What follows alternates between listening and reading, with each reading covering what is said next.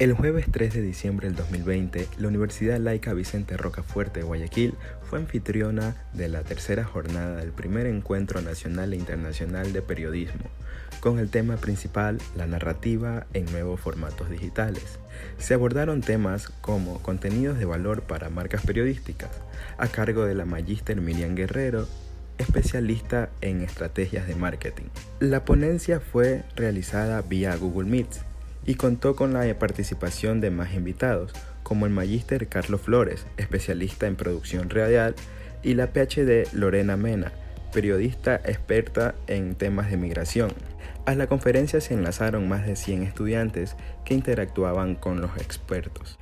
El tema primordial fue la marca personal, donde la experta dio recomendaciones para crear una buena marca y así tener una buena imagen hacia nuestro público y audiencia personal, aquel acuerdo, aquel recuerdo, perdón, que tienen las personas de cuando nosotros hemos hablado con ellos por cualquier tema. ¿Sí? Dejamos una huella, tal vez positiva, tal vez negativa, depende de cómo tengan la percepción de nosotros la otra persona. Es tu historia de vida también, es tu nombre, ¿sí? Es eh, lo que dejamos de hacer o lo que hacemos en, toda nuestra, nuestra trayectoria. Y más cuando somos periodistas porque en muchas ocasiones nos corresponde ser figuras públicas.